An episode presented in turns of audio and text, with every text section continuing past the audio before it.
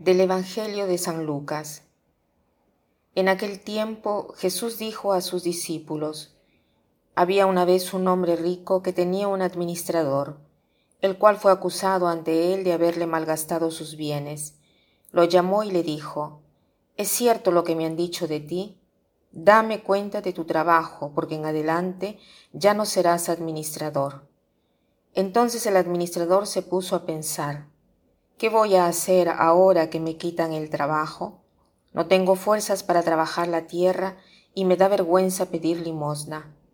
Ya sé lo que voy a hacer para tener a alguien que me reciba en su casa cuando me despidan. Entonces fue llamando uno por uno a los deudores de su amo. Al primero le preguntó, ¿Cuánto le debes a mi amo? El hombre respondió, cien barriles de aceite. El administrador le dijo, toma tu recibo, date prisa y haz otro por cincuenta. Luego preguntó al siguiente, ¿y tú cuánto debes? Este respondió, cien sacos de trigo. El administrador le dijo, toma tu recibo y haz otro por ochenta.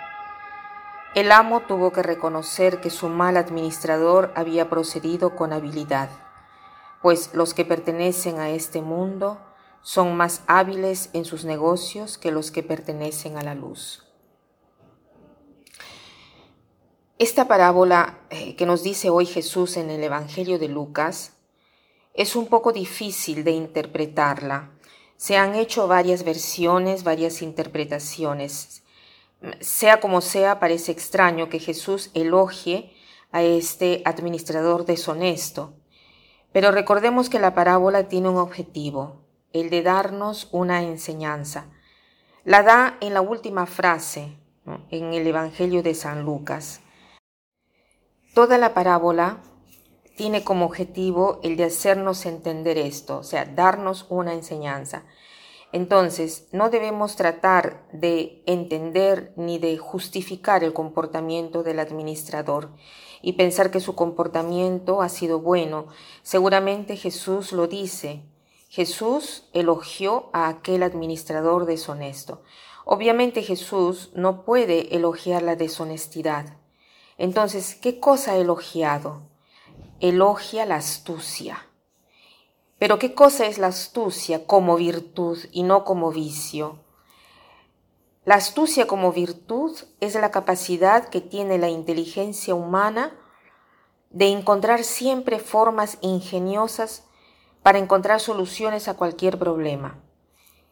Y para ser ingenioso se necesita tener la capacidad de arriesgar, de estar listos, de ser inmediatos, pero para esto se necesita también practicar, porque no es que uno eh, está listo inmediatamente. Tratemos hoy de ver si utilizamos todos los expedientes y somos ingeniosos para encontrar las soluciones a mis problemas o los dejo aparte y no quiero arriesgar, no quiero tener la capacidad para moverme.